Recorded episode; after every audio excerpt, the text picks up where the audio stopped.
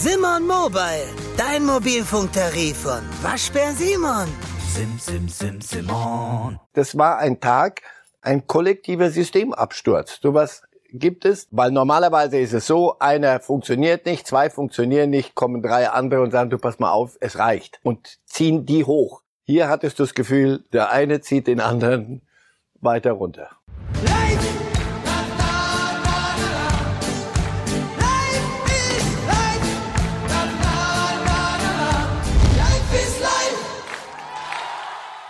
Es gibt ein Leben nach der Bayern-Klatsche. Und was für eins! Schauen Sie sich dieses Traumtor des Portugiesen Dairon Aspria an. Er zielt für Portland gegen San Jose. Ole! Da ist das Ding drin mit einem traumhaften Fallrückzieher. Und damit herzlich willkommen zu Reifes Live. Und bevor wir zu den Bayern kommen, ja, war das echt ein Tor zum Genießen, Herr Reif. Auch bei Ihnen wahrscheinlich gleich Erinnerung an einen gewissen Ibrahimovic. Ibrahimovic. Da waren es, glaube ich, 40 Meter auch noch.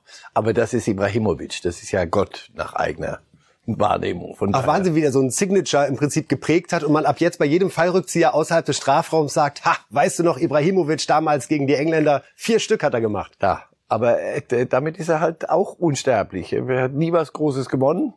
Schweden, Nationalmannschaft, auch in den Clubs immer keine Champions League nie. Aber er ist einer der Großen unserer Zeit. Absolut. Unsterblich, und damit steigen wir bei den Bayern ein, haben Oh. sich nämlich auch die Bayern gemacht, äh, liebe Fußballfans, durch dieses 0 zu 5 in Gladbach. Wir werden es jetzt natürlich sezieren. Sie sehen hier die Themen unserer heutigen Sendung und da geht's um Bayern, da geht's um Gladbach, natürlich auch um den neuen Wolfsburg-Trainer Kofeld. Aber wir starten mit den Bayern. Die höchste Pokalniederlage der Geschichte hat diese Mannschaft zu verantworten. Und wir erinnern gerade noch mal an einen Tweet von Oliver Kahn, dem neuen Vorstandsvorsitzenden, den er nach dem vergangenen Pokalfinale an die Dortmunder geschickt hatte. Herzlichen Glückwunsch, genießt den Moment. In der kommenden Saison machen wir es euch nicht noch mal so leicht. Damals war Bayern ja gegen Kiel rausgeflogen, Herr Reif. Jetzt haben wir die zweite Runde, wir haben Oktober und die Und Bayern sagen Tschüss. Wieder die zweite Runde, ja.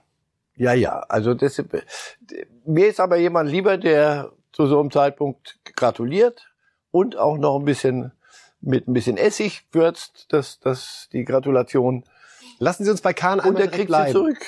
Das ist, er ist jetzt seit Sommer Vorstandsvorsitzender und hat jetzt so ein 05 auf dem Tisch liegen. Was glauben Sie, wie geht er mit dieser Klatsche um in dieser neuen Rolle? Jetzt schauen ja auch alle im Verein auf ihn. Führt er Einzelgespräche? Zieht er sich eher zurück? Lässt das die Mannschaft selber organisieren? Wie schätzen Sie ihn ein?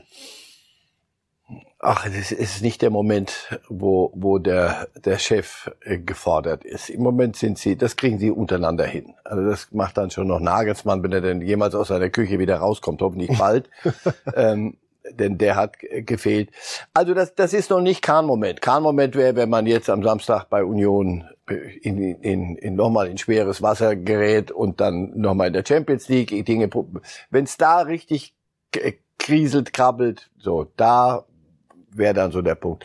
Das wäre nicht gut im Übrigen. Das ist in keinem Verein gut, wenn jemand, der für andere Dinge zuständig ist, jetzt in der Kabine rumturnt und sagt, so, jetzt muss ich euch aber sagen, das wissen die selber. Das hat, das hat gesetzt. Herr Reif, Sie haben gerade Dino Topmöller angesprochen und Julian Nagelsmann, äh, der das bislang aus dem Homeoffice macht. Und eben auch bei dieser Gladbach-Niederlage war Nagelsmann ja nicht im Stadion aufgrund seiner Corona-Erkrankung. Gute Besserung auch an der Stelle erneut in die Richtung. Und wir können uns einmal anhören, wie Dino Topmöller das erlebt hat, die Zusammenarbeit mit Nagelsmann und inwieweit das eine besondere Herausforderung bei diesem Spiel gewesen ist. Beim Spiel war es eigentlich wie die Spiele davor auch, dass der Julian mit den Analysten permanent in Verbindung war und die Analysten dann halt auch in Verbindung mit unserem oder mit, mit meinem Kollegen, mit dem Xaver, mit dem Co-Trainer. Ähm, und da hatten wir halt die Informationen. Ähm, wir haben in der Halbzeit uns die eine oder andere Situation angeschaut, die wir, die wir verbessern wollten. Wir wollten dann auch nichts ähm, erstmal umstellen, nichts am System ändern, weil ich glaube, dass es am Ende des Tages ähm, keine Frage des Systems war, sondern einfach, ähm, wir haben heute einfach einen rabenschwarzen Tag gehabt, wo wir immer einen Schritt zu spät gekommen sind. Ähm, das ähm, ist mit Sicherheit auch jetzt in dem Moment sehr, sehr schwer zu akzeptieren, aber wir müssen das jetzt ähm, die nächsten ein, zwei Tage ertragen, dass da mit Sicherheit äh, Häme und Spott auch ähm, über einen hergehen, aber wir müssen uns schütteln und am Samstag eine Reaktion zeigen. Ja, Häme und Spott gibt's reichlich, Herr Reif. Sie haben gerade gesagt, es wird Zeit, dass Nagelsmann aus der Küche kommt. Glauben Sie, das Spiel wäre anders gelaufen mit ihm an der Seitenlinie? Ach, das ist natürlich hinterher. Klar wäre es anders gelaufen, wissen wir doch jetzt. Noch schlimmer. Nein, Nein aber äh, pass auf, dann, dann, dann wäre ja alles Schwachsinn. Da brauchst du keinen Klopp an der Linie und auch kein Tuchel und auch kein Guardiola, die alle coachen. Das ist ja auch noch Teil des Jobs. Oder was machen die da nur? Selbsttherapie? Nein, das, ist, das wird schon noch benötigt. Ein Trainer mit seiner Art, der draußen steht, der auch während des Spiels coacht, der schneller reagiert, also eine Auswechslung Upamecano bei Halbzeit. Das habe ich mich dann auch gefragt. Aber wie lange soll das eigentlich noch so weitergehen? Auch, auch Alfonso Davis, der in den ersten äh, zehn Minuten, glaube ich, jeden Ball zum Gegner gespielt. So. Also, ist das dann auch die Entschlossenheit, die so einem Co-Trainer möglicherweise aufgrund der fehlenden Erfahrung fehlt, zu sagen, ja, ich mache jetzt was Unpopuläres und wechsle keine Ahnung, nach 15, 20 Minuten zwei oder drei Spieler aus. Aber Herr Kollege, wenn, wenn das, das, das ist Anarchie. Also das macht dann doch schon noch Nagelsmann, der, da sind die Wege kurz. Es sei denn, er darf nicht. Aber Mourinho hat das damals ja auch noch aus der, aus, der, aus der Wäschekammer. Wurscht. Nur hier ist doch klar, wer, wer das Sagen hat. Jetzt, jetzt mal bei aller Wertschätzung von Dino Topmöller und, und Nagelsmann hat eine große, sonst hätte er ihn nicht mitgenommen wenn der jetzt plötzlich angefangen hätte, an der Außenlinie rumzutoben oder dann auch noch Entscheidungen alleine zu treffen. Das ist ja die Bayern-Mannschaft. Das sind ja schon noch Spieler, die, die schon ein, zwei Jahre dabei sind mit, mit diversen Trainern. Ich muss Ihnen jetzt die Reihe der, die Ahnenreihe nicht hier aufzählen. Die hätten ja gesagt, sag mal, von dem Tee nehmen wir aber keinen mehr. Was ist denn mit dem los? Also nein, das ist eine un unnatürliche Situation.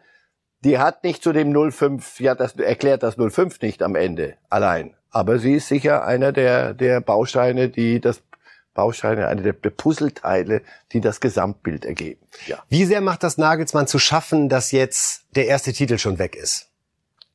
Nagelsmann macht ein, ein, ein Unentschieden in einem Testspiel äh, zu schaffen. Und das ist ja auch richtig so. Das sind diese Trainer, die, die sagen, ja, Langzeitprojekt, gar nichts, gewinnen will ich. Das ist natürlich klar, wollte der gewinnen. Und natürlich stehen wir hier und sagen, Hansi Flick, wie, was hat der nochmal so gewonnen? So. Alles im ersten Jahr. So. Und da sagt Nagelsmann, Jungs, das hat mir gar nicht gefallen. Das wird er Ihnen schon noch mitteilen. Hoeneß hat äh, Anfang der Woche die äh, gesamte Berichterstattung um Kimmich und seine Entscheidung und seine Erklärung, sich vorerst nicht impfen zu lassen, als Tsunami bezeichnet, der da über Kimmich anschließend hereingebrochen ist. Hat das eine Rolle gespielt? Bei dem Spiel wirkte er für Sie besonders, hat es die Mannschaft stärker beeinflusst, als man vielleicht gedacht hat? Und Hernandez, die, die, diese Gefängnisgeschichte, ja, nein.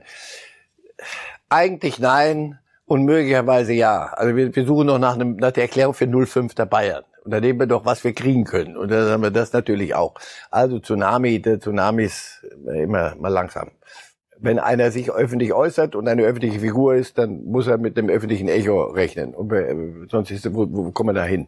So, und Oliver Kahn hat das ja auch schnell ziemlich in die richtige Richtung ge, ge, ge, gedrückt, wie ich finde, Richtung Kimmich. Also das ist, kommt sicher auch dazu. Also so, es muss ja auch einiges zusammenkommen, damit der, der ruhmreiche FC Bayern sich fünf Dinger verpassen lässt und in einem Spiel, wo wenn die die wenn Neuer nicht wieder ein zwei hält und die Gladbacher nicht, weil sie in ihrem Rausch sich selber befiedeln an in manchen Situationen, äh, geht's auch nur 07 immer auch noch kriegen können. Lassen Sie uns einmal konkret über Ursachen sprechen. Die Abwehr. Upamecano und Hernandez. Die teuerste Abwehr, die sich je ein und Davis gegönnt Pavard, hat. Die waren vier. Aber wenn wir einmal auf die Innenverteidigung trotzdem schauen, denn da hat es viele Veränderungen in letzter Zeit gegeben. Alaba und Boateng mhm. nicht mehr da. Süle zuletzt stark gespielt, aber der saß auf der Bank. Upamecano, und das nehmen wir noch als Vorlage, einmal Dino Topmüller zu dem Thema gerade konzentriert auf die Defensive. Wir hören noch mal rein. Wir wissen auch, dass die, die Spieler auf diesen Positionen mit Sicherheit ähm, deutlich besser Fußball spielen können. Ich glaube, Upamecano war gestern noch super Meccano. Ähm, heute ähm, macht er natürlich mit Sicherheit kein gutes Spiel, aber ich denke, ähm, wir sollten jetzt nicht da über einzelne Spieler sprechen, sondern wir haben im Kollektiv heute ähm, nicht das auf den Platz gebracht, was wir uns alle vorgenommen haben. Sorry, Herr Topmüller, wir sprechen über einzelne Spieler. Darum lassen Sie uns einmal diese Frage klären. Ist das die richtige Innenverteidigung für den FC Bayern? Die beiden Franzosen, Upamecano und Hernandez. Die haben in, gar nicht so lange her in ein, zwei Spielen, aber sowas von gut gespielt, dass sie gesagt haben, so, die Probleme hätten andere gern. Und Süle, der kann dann auch noch rechts mithelfen oder kann jederzeit für den anderen da rein. Dann haben sie noch diesen jungen Franzosen, dessen Namen ich nicht lernen kann, weil er nicht spielt. Ja. Also an diesem Tag war es genau die falsche. So, Punkt. Aber sie waren nicht allein. Nochmal, Alfonso Davis, der, so, wenn der immer so spielen würde, kannst du den nicht spielen lassen, weil das, so kannst du Internet, also Spitzenfußball nicht, nicht spielen. Der jeden Ball zum Gegner und, und Vogelwild in der Gegend rum.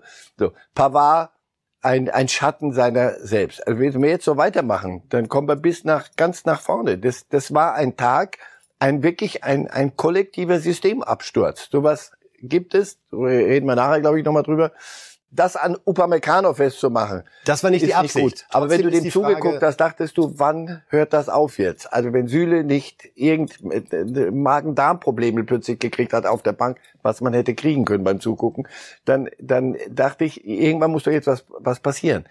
Das können wir. Da kann man sagen, Herr Nagelsmann, was haben Sie in der Küche gemacht? Gerade Tee gekocht, Kaffee gekocht? Denn da hätte ich gesagt, bei Halbzeit, lass es uns, lass es uns beenden. Das ist nicht sein Tag. Das gibt es doch. Das haben wir alle mal. Du stehst morgens auf und das ist ja dieses Fragezeichen, was wir, glaube ich, alle so ein bisschen auf der Stirn gerade haben. Die Bayern verlieren gegen Frankfurt 1 zu 2, schlagen dann Leverkusen 5 zu 1, gewinnen zweimal 4 zu 0 äh, bei Benfica und gegen Hoffenheim. Und dann kommt wieder so ein Ding. Wo steht der FC Bayern gerade? Haben Sie ein grundsätzliches Problem gesehen, was offengelegt wurde bei diesem Gladbach-Spiel, wo Sie sagen, oha, wenn Sie das nicht in den Griff kriegen, kann das auch eine Saison ohne Titel werden? Schwer, schwer wirklich. Alfonso Davis neigt zuweilen zum nach vorne galoppieren und aber dann, weil er schnell genug ist, wieder zurückzukommen, repariert er vieles. So. Upamecano macht, er ist 23 Jahre alt, macht in jedem Spiel, das hatte der in Leipzig auch schon, ein, zwei Dinge kann man aber reparieren, wenn nebendran irgend so ein Hirte, Hernandez, Süle, wahlweise ist. Äh, Hernandez, dachtest du, hätte sich stabilisiert, hat er sich doch auch ehrlich gesagt. Der hat doch wirklich eine Saison jetzt gespielt, wo man dachte, so jetzt glaube ich, jetzt verstehe ich, warum die 80 Millionen gezahlt haben. Äh, auch nicht. Pavard, weiß ich nicht, auf rechts, da, aber da kann, kann Süle helfen. Was soll ich an Kimmich und Goretzka rumkritteln? Wenn, wenn die so spielen, wie sie können, dann äh, brauchen wir nicht drüber reden. Nein, ich, ich fürchte, wir, da, da werden wir nichts finden. Es ist ein singuläres Ereignis. Frankfurt zählt nicht. Wenn sie gegen Frankfurt auch Fünfe gekriegt hätten, er ja auch gesagt, pass auf, jetzt stimmt hier was. Die Mentalität, das zum Beispiel. Also den Bayern einem Kimmich Mentalitätsprobleme vorzuwerfen. Aber wir haben natürlich alle gedacht, nach dem 0-2 oder dem 0-3, zumindest ja. zur zweiten Halbzeit, steht da eine andere Mannschaft und es wird zumindest noch mal knapp. Zack. Aber selbst nach dann, einer Halbzeitpause weiter so zu Und dann zerfallen. sagt Upamecano, ich soll hier noch weiterspielen. Gut, dann klären wir die Sache endgültig und, und lässt sich von, von Embolo da gemeinsam mit Hernandez äh, zum, zum Äffchen machen da an der Stelle. Das war furchtbar. So, also das, nein, das, mir taugt das nicht für, die für die große Lösung. Ist ja auch in Ordnung. Wir ich, werden ja sehen und da können wir uns noch Der Kader ist, ist auch nicht so furchtbar dünn, wie wir gesehen haben. Die können wechseln und wenn sie das spielen, was sie können, sind sie eine der besten Mannschaften in Europa. Wir können uns noch mal ein Zitat von Thomas Müller kurz anschauen, der sich ja als einer der wenigen äh, geäußert hat. So ein kollektives Versagen von einer Bayern-Mannschaft in so einem wichtigen Spiel habe ich selbst noch nicht erlebt. Deswegen ist es schwierig, das zu fassen. Über das ganze Spiel, und das finde ich spannend, haben wir nicht den Punkt gefunden, wo der Bayern-Wutmotor angeht. Wunderbare Formulierung. Wunderbar. Weil normalerweise ist es so, einer funktioniert nicht, zwei funktionieren nicht, kommen drei andere und sagen, du pass mal auf, es reicht. So, und helfen und, und ziehen die hoch. Hier hattest du das Gefühl, der eine zieht den anderen weiter runter. Und ich glaube, das kann man schon sagen, dass Kimmich eben auch wegen den Tagen davor nicht in der Verfassung gewesen. Möglicherweise. Diesen Wutmotor anzuwerfen. Äh, Herr Reif, Sie haben es gerade angesprochen. Brutale Bayern-Pleiten, denen wollen wir uns nochmal widmen. Nicht, äh, liebe Bayern-Fans, um Ihnen besonders weh zu tun, sondern weil das natürlich immer eine Diskussion ist. Wenn der große FC Bayern, der erfolgsverwöhnte FC Bayern Klatschen kassiert, dann gibt's auch Hohn und Spott. Dino Topmöller hat es selber gesagt. Und wir wollen jetzt hier gar nicht so sehr reden über das 1 zu 2 gegen Manchester United damals 1999, die Mutter aller Niederlagen oder auch das Finale der Horn soll nicht so im Mittelpunkt stehen, sondern es sind die Spiele, Herr Reif, wo Bayern halt wirklich zerbrochen und zerfallen ist. Ja, ich erinnere mich so an ein 0 zu 4 in Barcelona unter Klinsmann 2-9. Da stand zur Halbzeit schon 4-0 und man war einfach fassungslos äh, das zu sehen. Ja, aber das, das war anders damals. Das, an das Spiel erinnere ich mich gut. Das war das Spiel, wo Van Bommel hinterher sagte, gefragt, sag mal, warum habt ihr euch nicht wenigstens gewehrt? Er, wir, wir wollten sie doch treten. Sie waren Ehrlich, zu schnell. weißt du was? Wir wollten sie treten. Aber jetzt, wenn wir zutreten wollten, waren die weg. Wir kamen einfach zu spät. Das war damals fast schon ein Klassenunterschied. Und da wurde eine Mannschaft, da wurden Verhältnisse gerade gerückt. Aber nicht böse sein, Gladbach ist nicht fünf Tore besser als der FC Bayern in der Gesamtbetrachtung. Bayern äh, war auch nicht gegen, gegen Barcelona bei dem 8 zu 2. Ein ähnlicher Fall. War auch nicht sechs Tore besser. Deutschland war nicht sechs Tore besser, selbst bei dieser brasilianischen Mannschaft 2014. Das gibt es. Solche, solche Tage passieren. Das, ich, ich wirklich, ich rätsel darüber und mir ist, mir ist diese Parallelität gestern ist mir das aufgefallen. Da, ich sag mal, da, da lohnt sich eine wissenschaftliche Abhandlung. Was passiert da? Es passiert A, dass eine große Mannschaft so fällt. Die Fallhöhe ist ja das, was uns hier fast, wenn die Bayern 1-2 verloren hätten, 1-3, hätte man gesagt, der Pokal, Gladbach, da wachsen die über sich hinaus. Und so. Nein, so ein kollektive, ein System, wirklich, das Wort ist hässlich, aber es ist wahr. Systemabsturz. Alle hier, zack, jemand zieht den Stecker, alles aus. Und nicht ein bisschen was aus, hier mal ein Lämpchen hier, wo wir sagen, komm mal, da wechseln wir die Birne, sondern Totalabsturz. Barcelona, dieses 2-8. Das, ich war, ich war in dem Stadion. Das, das, das, du dachtest, das kann nicht, ich wusste gar nicht, was ich sagen soll dazu. Groß analysieren kannst du nicht. Aus. Tilt. Das Ganze kaputt. Und du musst an so einem Tag, wo bei dir alle Lichter ausgehen, auf eine Mannschaft treffen, die es kann. Gladbach, wir nachher, glaube ich, drüber, denn die haben sich selber geschadet jetzt mit dem 5-0 auch. Die konnten es, weil sie die Möglichkeit hatten, weil sie super gecoacht, super taktisch eingestellt und weil sie alles umgesetzt haben, was, was es gebraucht hat. Die Bayern waren auf der Mission Champions League Titel. Barcelona hat es ihnen angeboten und sie haben es gnadenlos gemacht. Brasilien damals sollte das Land retten, diese Nationalmannschaft, alles, die ganze Welt verändern. Der Druck war so irre, kommt gegen eine deutsche Mannschaft, die sagt, ich glaube, wir wollen Weltmeister werden. Pass auf. So, dass du die schon bei Halbzeit, Löw hat ja das doch mal erzählt, sagen, bremsen musst und sagen, Leute, mach das nicht, lass Schluss jetzt. Das ist Da konnte Gladbach nicht widerstehen. da, Da konnte Gladbach, ja, naja, sie konnten sich gegen Upamecano und, und Hernandez in der Innenverteidigung nicht wehren. Bayern hat zum Beispiel nach diesem 2 zu 5 gegen Dortmund, was für mich auch so eine epochale Spiel war, Pokalfinale 2012, daraus haben sie wahnsinnig viel Kraft gezogen. Und zu sagen, jetzt zeigen wir es ihnen, jetzt packen wir den Stecker wieder rein und das System läuft und strahlt heller denn je. Bayern hat gegen Frankfurt verloren, habe ich hier schon mal erzählt. Ein- Mein, meinem Sohn telefoniert, er sagt mal, hast gesehen, die Bayern haben verloren gegen Frankfurt zu Hause. Ne, doch, ja, 1-2. Und er ist in Leverkusen und sagte, wir spielen nur am Samstag gegen die oder Sonntag gegen die. Nicht gut. Nicht gut, dass sie gegen Frankfurt verloren haben. Das erwarten Sie auch jetzt bei den Bayern, äh, In- bei Union. Na, fragen Sie mal bei Union, wie die das null, was, ab wann die angefangen haben zu zählen. Aber kann man nicht daraus lernen, was Gladbach richtig gemacht hat und jetzt sagen, ha, jetzt weiß man, wie man die Bayern nicht 5-0 schlagen kann. Schon klar, dass das ein Ausnahmeding war, aber diese beiden Niederlagen innerhalb von drei Wochen gegen Frankfurt und jetzt auch gegen Gladbach, das tastet Frankfurt ja schon anders. an diesem Nimbus. Frankfurt, wenn die Bayern die Chancen nutzen, die sie haben, gewinnen sie das dann auch noch. 4-2, 3-2, 5-2. Also das, und das, was ich eben sagte, es muss eine Mannschaft sein, die, die da auch was auch genug auf der Naht hat. Und bei allem Respekt vor Union, ähm, da ist Gladbach doch schon von, von, von den Möglichkeiten anders. Gladbach hat mal das geliefert, was sie an einem Top-Tag können. Herr Reif, und das ist die perfekte Überleitung in unseren dritten Slot, der sich nämlich genau mit Gladbach im Schwerpunkt beschäftigt. Ja, 5 zu 0 gegen die Bayern, zum ersten Mal überhaupt im Pokal die Bayern ausgeschaltet und dann gleich auf diese Art und Weise. Und diese Leistungsschwankungen, die wir ja bei den Gladbachern während der ganzen Saison schon beobachten, die hat Trainer Adi Hütter hinterher auch thematisiert. Natürlich kann ich es verstehen, diese Frage ist auch berechtigt. Äh, ähm, ich weiß nicht immer, ob man etwas erklären muss. Ich glaube, wenn du heute gegen Bayern München spielst, musst du dich noch zusätzlich irgendwen motivieren. Äh, die Mannschaft hat heute einfach das gezeigt, was in ihr steckt.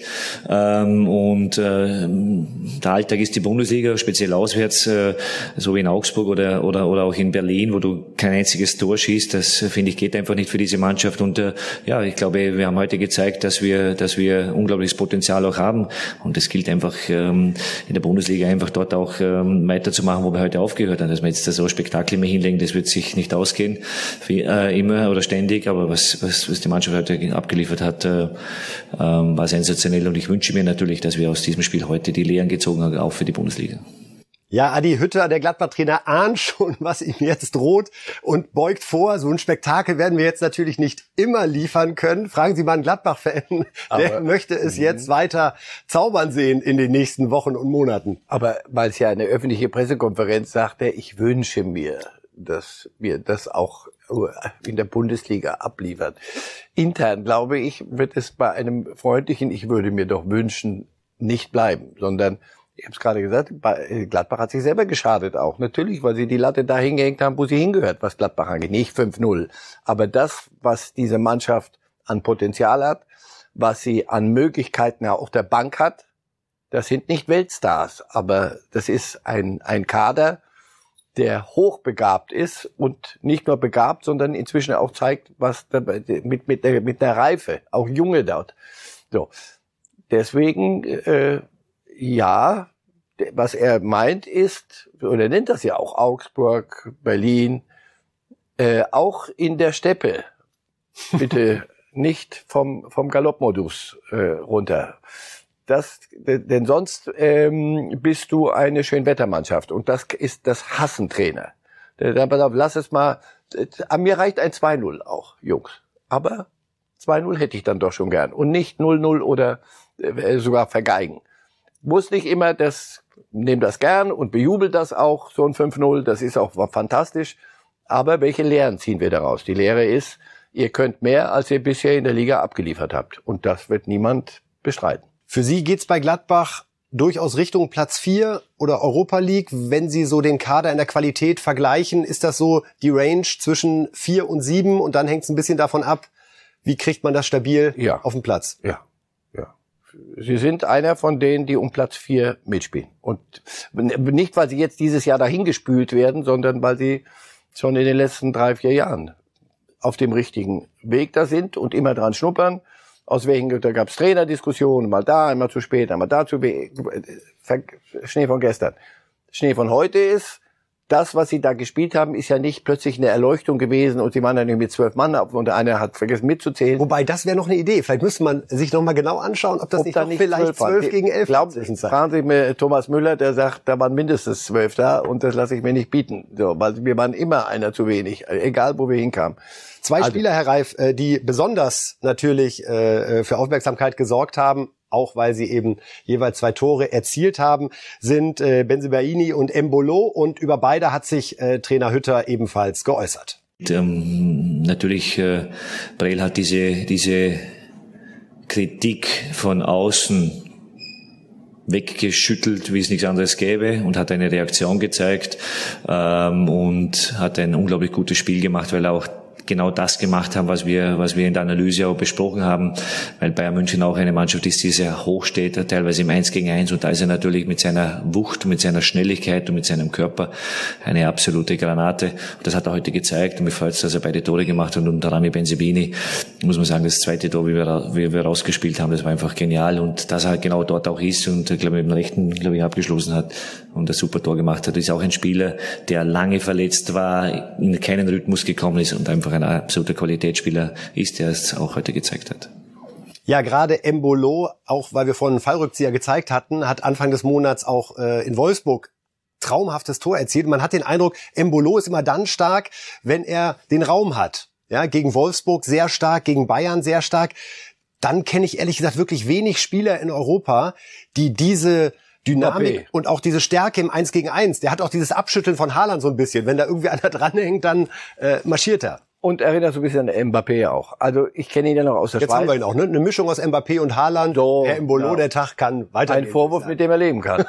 ähm, ich kenne ihn ja aus der Schweiz und mit großen Vorschusslorbeeren dann nach Deutschland. Schalke, Verletzungen, bei dem, was hat er, Kreuzbandriss, glaube ich, ich weiß nicht, also schwere, ich erinnere mich nicht mehr, schwer, jedenfalls schwere Verletzung, lange Zeit ausgefallen. Nix. Dann Schalke mit all seinem Umfeld, nix. Dann Gladbach, ja, mal, mal ja, wieder Verletzung. Dann wieder, wieder nicht. Dann ein paar Eskapaden, wieder nicht. Ich, das, was, was äh, Hütter da so ein bisschen jetzt, na, aber da ist auch viel Hoffnung dabei jetzt, erwachsen werden. Spieler nicht in jedem Spiel zwei Tore machen und, und sechsmal äh, einen durch die Beine spielen, sondern eine konstante Leistung abliefern. Dann ist es ein, ein, ein berechenbarer, erwachsener Fußballspieler. Embolo ist, wenn er das, jedenfalls haben wir gesehen, was er kann. Ich weiß, ich habe so ein bisschen auch hinterher, wie er sich im Interview gegeben hat, hat mir sehr gut gefallen. Geht mir ganz so, genauso. Ich habe so einen Eindruck, Als wenn der Prozess in diesem Jahr stattgefunden hat, ein bisschen reifer, da ein bisschen ist, cooler. Da waren zwei kleine Kinder, das mag geholfen haben, familiär. Auch ich bin, glaube ich, jetzt, ähm, ich leg mich nicht mehr in eine Badewanne irgendwo.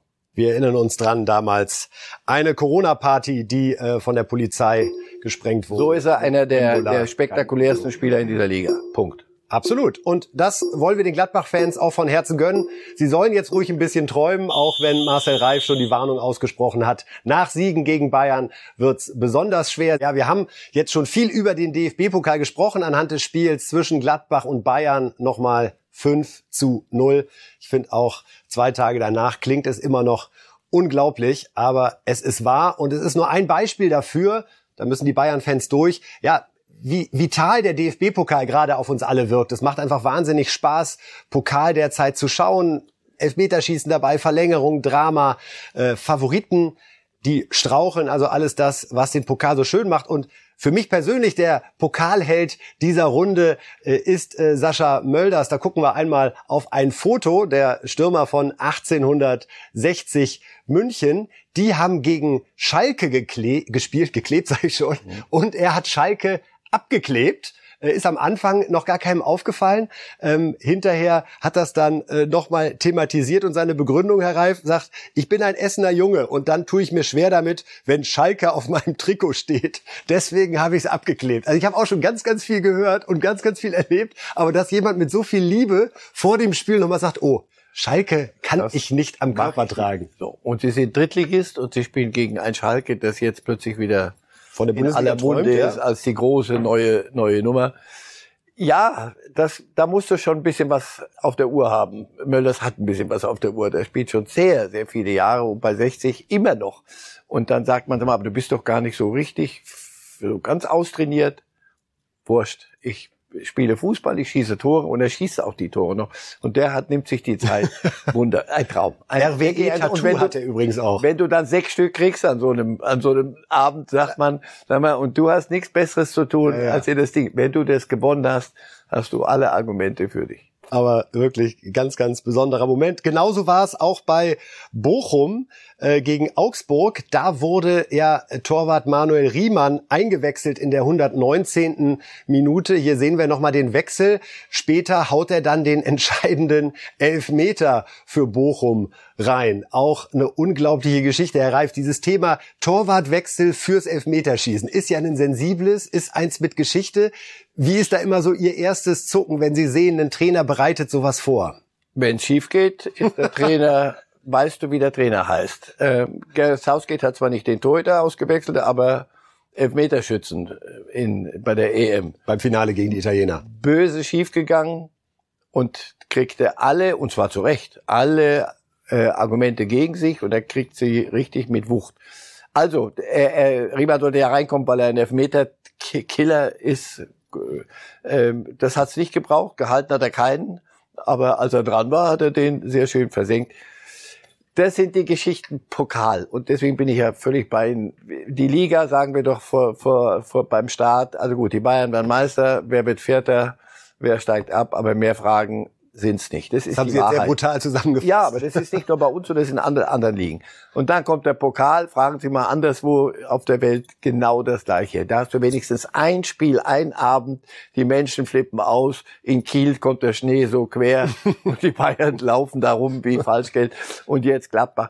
Das sind die Dinge und deswegen jemand, es gab ja die Überlegung mal, die ersten Runden, damit die geschont werden, die Erstligisten, lass die mal weg eine, das wäre eine, eine, das wäre die Tragödie. da an der Stelle würde ich mich nie mehr zu Fußball äußern und würde dann wirklich abwandern. Solange ihr mir das lasst, wirklich all diesen Quatsch, der Pokal hat seine eigenen Gesetze, was für ein Stuss. Doch, der hat sonst, wenn es dieses Gesetz, das eigene nicht gäbe, gewinnt Gladbach nicht 5-0 und, und Schalke äh, verliert. Also die Fußballphrase, die stimmt. Die, die stimmt so sicher wie, naja, du, also nach Kirche, dieser Woche, fahren Sie mal nach Leverkusen, fragen Sie die mal, wie die das gegen Karlsruhe fahren, ob das gesetzmäßig ist, dass man so, nein, im Fuß, im, im Pokal. Das ist ein traumhafter Wettbewerb und da treffen sich noch die Kleinen und die Großen, wenigstens einmal irgendwo. Ansonsten verabschieden sich die Großen aus der, aus der Partie. Würden Sie eigentlich so weit gehen, äh, dass auch die Zweitligisten Heimrecht haben sollten gegen ja. die Erstligisten? Ehrlich gesagt, ja. Fände ich auch. Gut. Ja. Warum ist, ist der Zweitligist so viel stärker als der Drittligist? Heute sind auch Profis. Nein, da würde ich auch sagen, der, der da oben spielt, muss wissen, wenn du, wenn es gelost wird, ja, da heißt es mal kleinere Brötchen backen. Ja, fände ich ja. Kleinere Brötchen, Rudi Völler.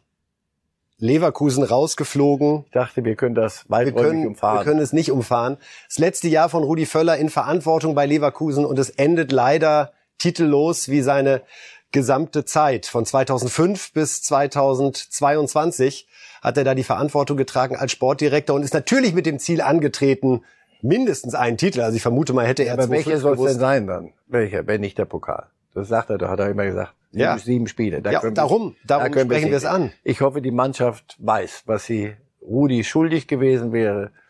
Und da, da hätte es ein bisschen mehr gebraucht. Ich, ich habe das Spiel, natürlich habe das Spiel geguckt. Der ist nicht Rudi würdig. Und damit bleibt seine Zeit in Leverkusen auch, ist unerfüllt das richtige Wort? Ich weiß es nicht genau, aber nein, nicht nein, so, nein. wie er es sich vorgestellt hat. Ja, so, so, nochmal, wenn, wenn, wenn, wenn man bei Union sagt, ihr werdet nicht deutscher Meister, dann seid ihr unerfüllt. Ja, möglicherweise. Gladbach, äh, der Leverkusen war zu nah dran an vielen Dingen und jetzt eine, eine gute Mannschaft, guter Kader, ja die eine oder andere Verletze, aber alles läuft und oder vieles läuft gut und dann Karlsruhe hat hat gut gespielt, hat alles gemacht, was was man machen muss als Zweitligist und die Leverkusener haben sich selber rausgekegelt in, in, in einzelnen Situationen, aber auch in dem, in dem ganzen Spiel. Ja, aber äh, Rudi hat große Verdienste. Äh, ohne Frage. Champions ohne League Frage. gewonnen. Persönlich ist ich hätte er, ihm einfach er, sehr gegönnt, wenn er am Ende noch ja, mit so einem Ding. Weil er viel für diesen Verein getan hat. Persönlich ist der fein raus im Übrigen. Der ist Weltmeister und Champions League Sieger. Das können nicht so furchtbar viele von sich behaupten. Darum die letzte Frage zum Pokal, Herr Reif. Wer holt denn jetzt das Ding? Jetzt können Dortmund wir. Dortmund wird zu schlicht jetzt einfach. Dortmund wird zu schlicht. Dortmund weiß, dass jetzt alle sagen, ach, ihr seid das Moorhuhn jetzt. Jetzt seid ihr fällig, Freunde. Und gegen die wird man alles. Das Moorhuhn? Das, das Designierte.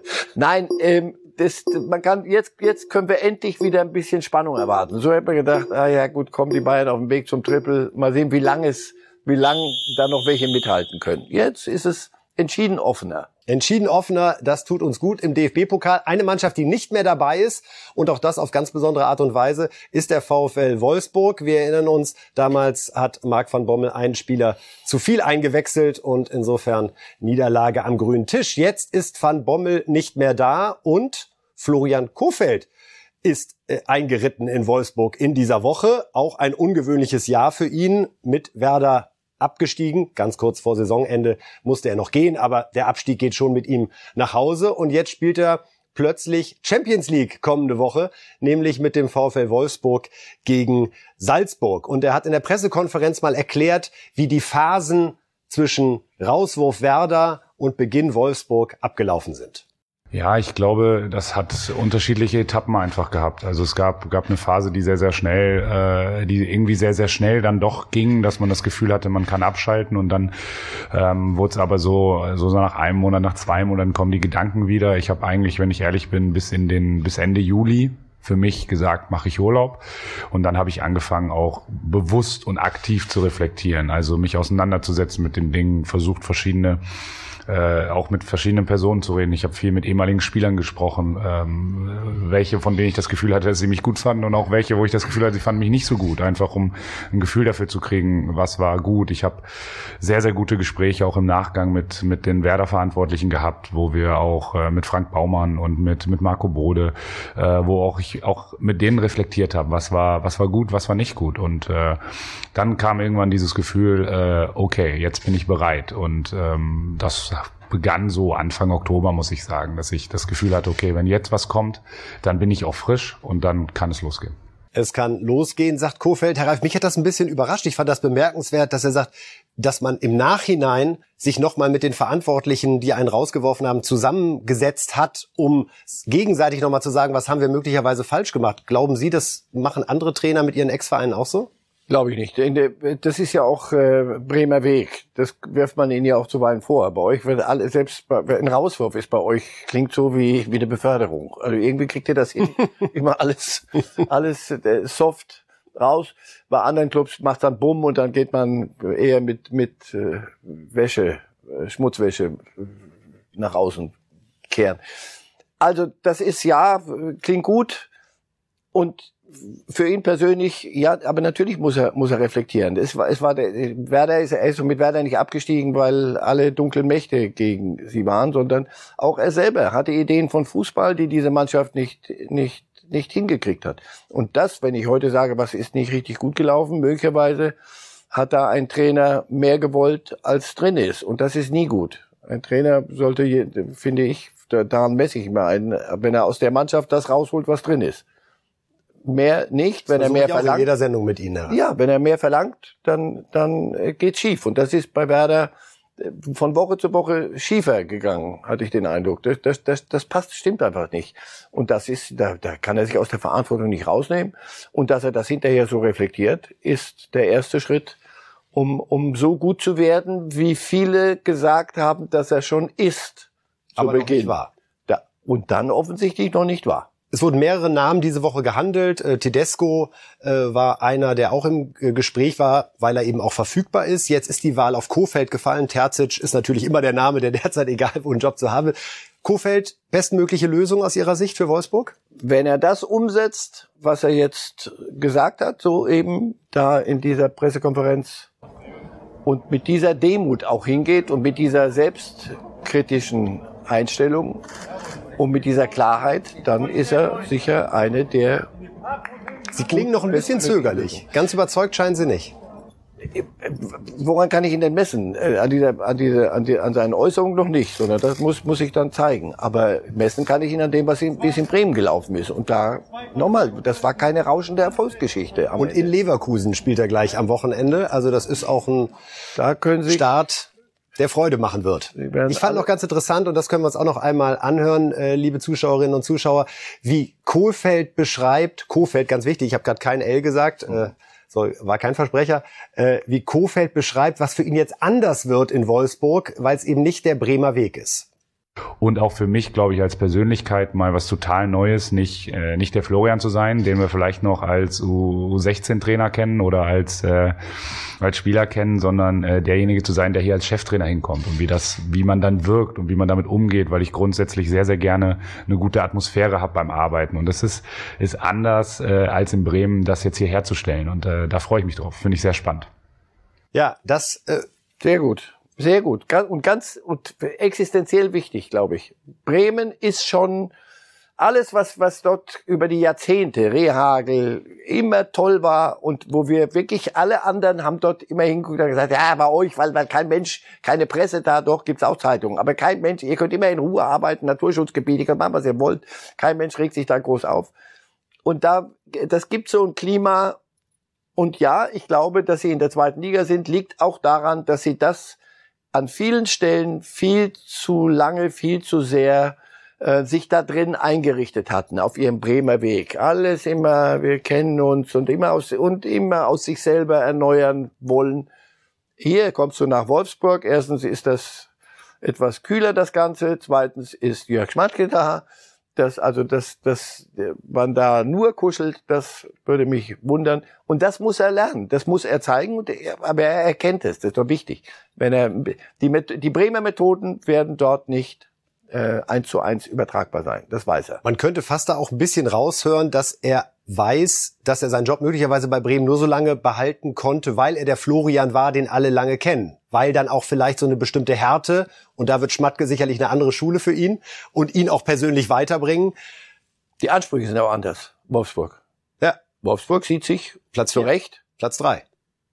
unter den ersten vier. Punkt. Die sind aktuell Champions League Teilnehmer. Ja, ja. Und, Und- und warum nicht- soll man das nicht halten? Der Kader ist nicht schlechter geworden. Ja. Und in Bremen hatte man andere Ansprüche und man dachte, man kriegt das. Lass es uns doch noch mal untereinander. Das kriegen wir haben es doch immer irgendwie. Ja, ist der Bremer Weg, ist schiefgegangen. Punkt. Jetzt ist Wolfsburg, andere Welt.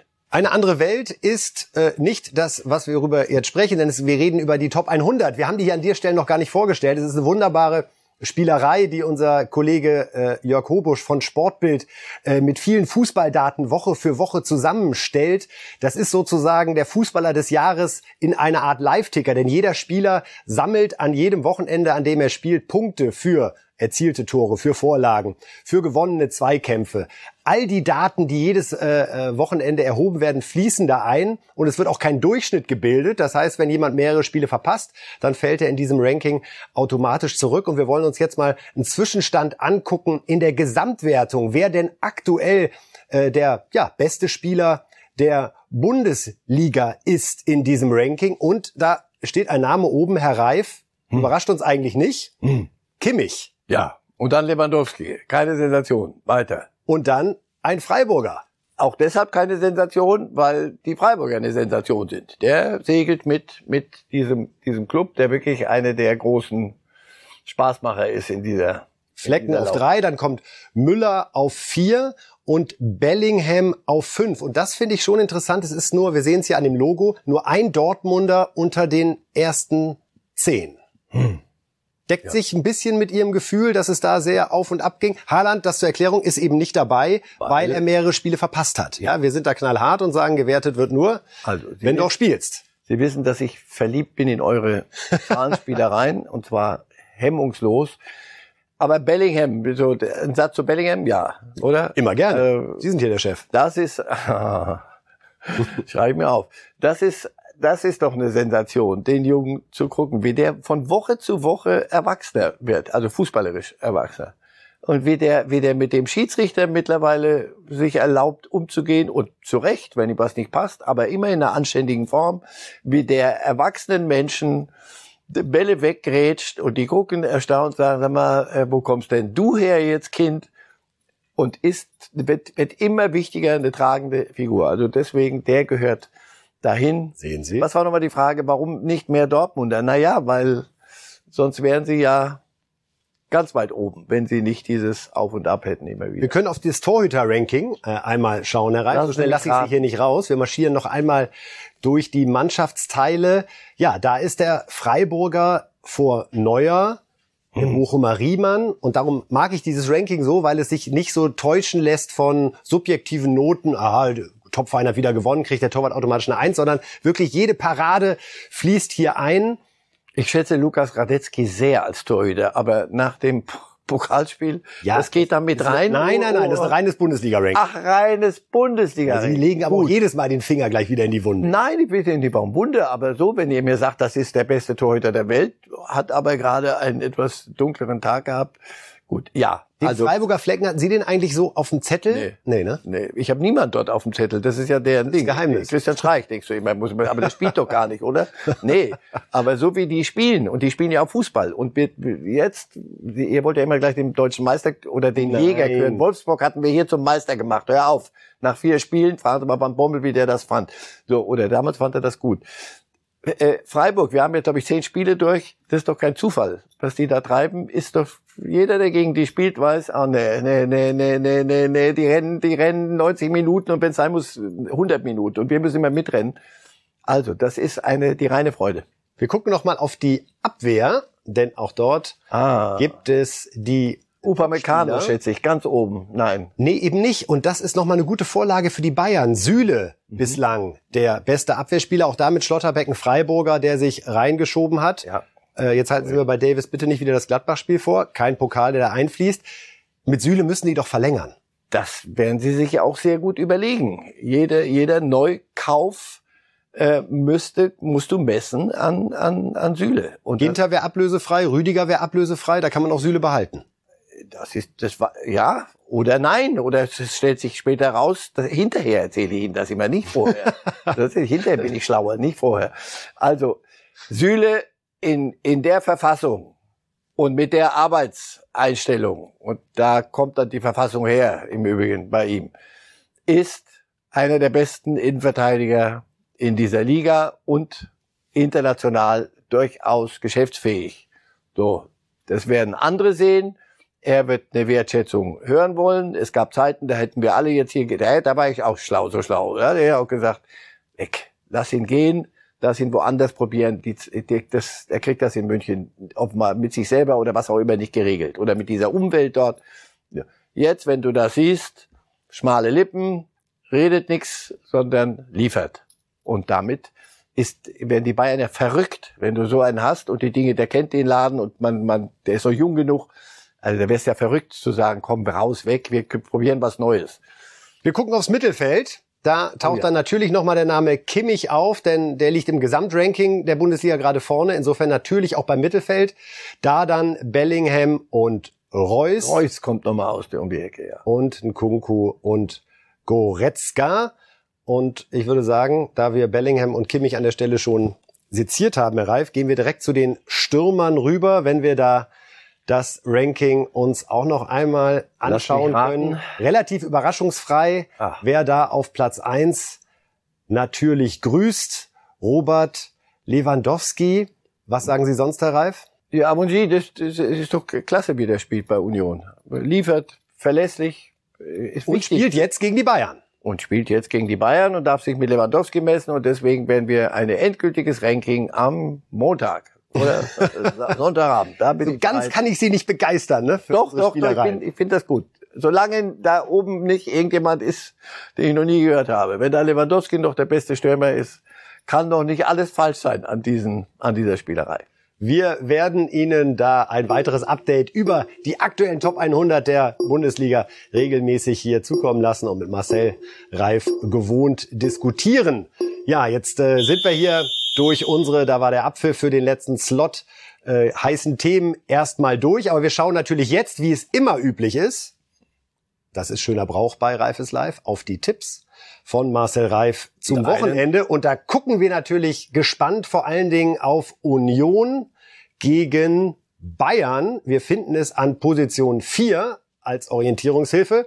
Ein 3 zu 0 Sieg der Bayern. Wir lassen die Grafik gerne stehen. Herr Reif, Sie glauben an die Bayern-Reaktion. Sie glauben, dass Bayern den Wutmotor anwirft.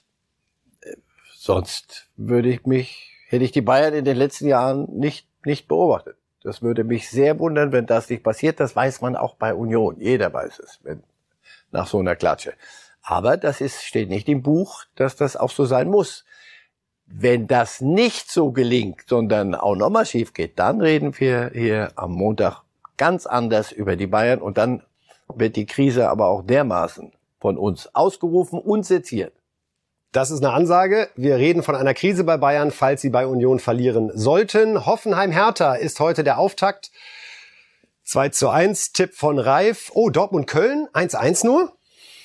Ja, weil ich den Eindruck habe, dass die Kölner nicht dorthin fahren, um sich vor der Südtribüne ins Hemdchen zu machen und auch nicht um Trikots zu tauschen. Denn mittlerweile fahren die irgendwo hin und sagen, Jungs, und das, was ich von den Dortmundern zuletzt gesehen habe, hat mich nicht so überzeugt. Und Bielef Haaland spielt, glaube ich, nicht, oder? Man munkelt leider möglicherweise gar nicht mehr in diesem Jahr. Dann reden wir über ein anderes Dortmund. Bielefeld Mainz 2 zu 1. Das reimt sich und Pumuckl hat immer gesagt, was sich reimt, ist gut. Da staunen Sie, ne? Leverkusen, Wolfsburg 0 zu 1. Das wäre der Startsieg für Kofeld in Leverkusen. Und die erste Krise in Leverkusen. Das könnte ein Krisenmontag werden. Äh, ja. Streichen Sie sich 8 Uhr schon mal an, wenn wir wieder für Sie da sind. Freiburg Fürth 2-0. Klar, äh, die elf Streichs gewinnen irgendwie immer. Frankfurt, Leipzig 0 zu 1. Augsburg gegen Stuttgart 0 zu 0. Und Gladbach, na, nach dem 5-0 jetzt ein 3-0 gegen Bochum. Ja, weil also sie fallen nicht drauf rein auf die noch nicht die allerbesten. Weil, nein, weil es noch nachhalt und weil Hütter sagt, äh, Jungs, genug gefeiert jetzt, aber liefern, sonst ist hier richtig was los. Wir haben noch ein ganz schönes Foto, Herr Reif, was wir uns ah. zum Abschluss der Sendung anschauen wollen. Ja. Bisschen was fürs Herz. Ja. Bisschen was äh, Romantisches. Oh. Ähm, und vielleicht sehen wir da die Fotobotschaft von keinem geringeren als Cristiano Ronaldo. Diesmal sind es Ultraschall Bilder, derer zwei, Herr Reif, es sind Zwillinge zu erwarten. Sie gratulieren von Herzen? Von, von ganzem Herzen, wirklich von ganzem Herzen, weil treffsicher, Ronaldo. Wir freuen uns über das Familienglück und wie Franz Beckenbauer immer gesagt hat, der liebe Herrgott freut sich über jedes Kind auf dieser Erde. Das war's von uns. Herr Reif, vielen, vielen Dank für die wie immer spannendere Diskussion. Wir sehen uns am Montag um 8 Uhr. Machen Sie es gut. Life